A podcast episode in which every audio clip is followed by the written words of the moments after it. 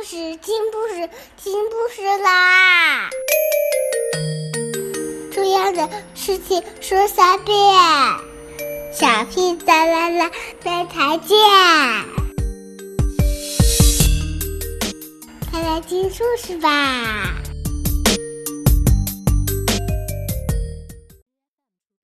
！Hello everyone, I'm Reese. This is Balala FM, and today we're going to continue to read Chapter 3 Paddington and Do It Yourself.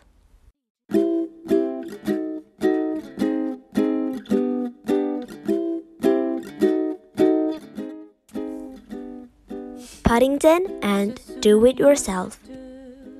But the one which interested Paddington at the moment, and which was his favorite, showed a workbench on the front cover, and he was headed to do it yourself.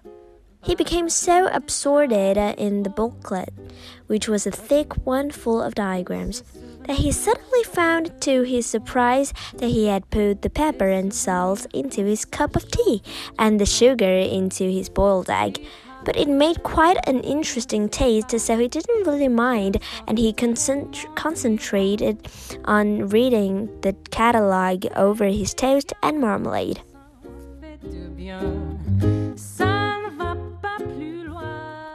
There was a particularly interesting section which caught his eye. It was headed Delight Your Family and Surprise Your Friends. It is, was all about making a newspaper and magazine rack. All you need, it said, is a sheet of plywood, some nails, and a kitchen table.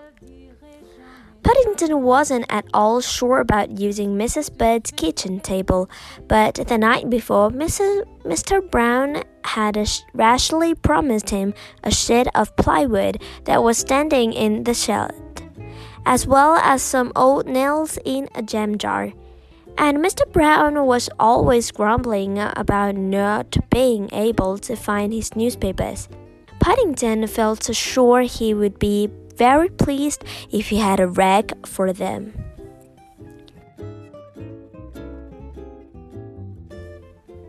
He examined the drawings and pictures carefully and consulted the instructions several times. It didn't say anything about bears in particular doing it themselves, but it said it did say it was suitable for anyone with a set of carpentry tools. Paddington came to a decision.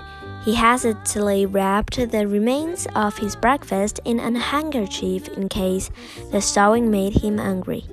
Then having marked the chapter on magazine racks in his catalog with a piece of marmalade peel. He hurried along to the bathroom for a quick wash. Paddington wasn't the sort of bear who believed in doing things unnecessarily, and it wasn't worth having a proper wash if he was going to get dirty again.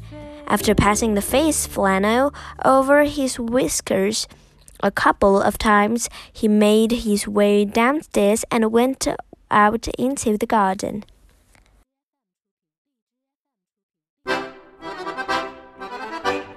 The box of carpentry tools was standing in the middle of Mr. Brown's shed, and Paddington spent several minutes investigating it. Although all the tools seemed rather large for a bear, he soon decided he was very pleased with them.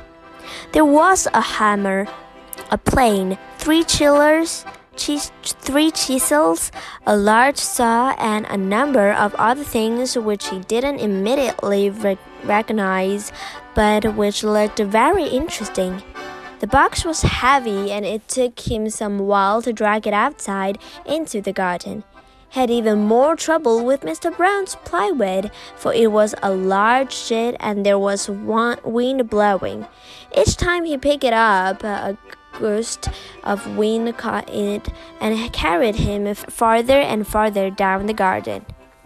It was while he was trying to drag it back up again with the aid of a piece of rope that he heard a familiar voice calling his name. He looked around and saw Mr. Curry, the Browns' next door neighbor, watching him over the fence. Mr. Curry didn't approve of bears, and he usually viewed Paddington's going on with suspicion.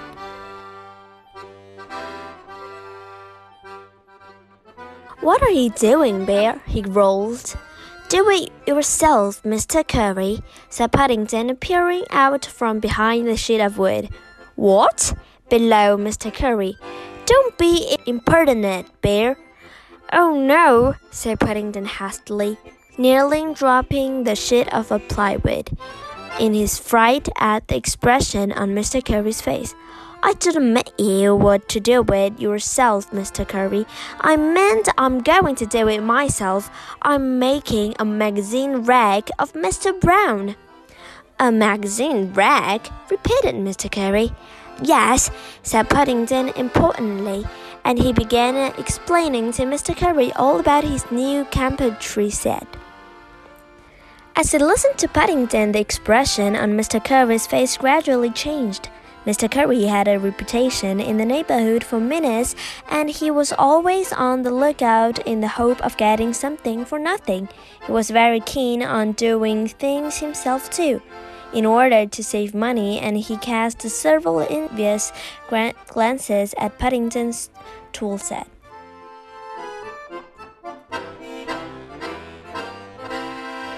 Hmm, he said, when Paddington had finished. And where are you going to make this magazine rag, Bear? On the lawn? Well, said Paddington doubtfully, it's a bit of difficult. It said in the instruction I'm supposed to have a kitchen table and Mrs. Bird's it full up. Hmm, said Mr. Curry once again. If I let you make a mag make me a magazine rag bear, you can use my kitchen table. Thank you very much, Mr. Curry, said Paddington, but he wasn't sure whether it was a good idea or not, and he looked at Mr. Curry rather doubtfully. That's most kind of you. I have to go out this morning, said Mr. Curry, so you can have it ready for me when I get back. Mind you, he added, he reached over the fence to give Paddington a hand with the plywood. I'm not having any sawdust uh, over the kitchen floor, and mind you don't scratch anything.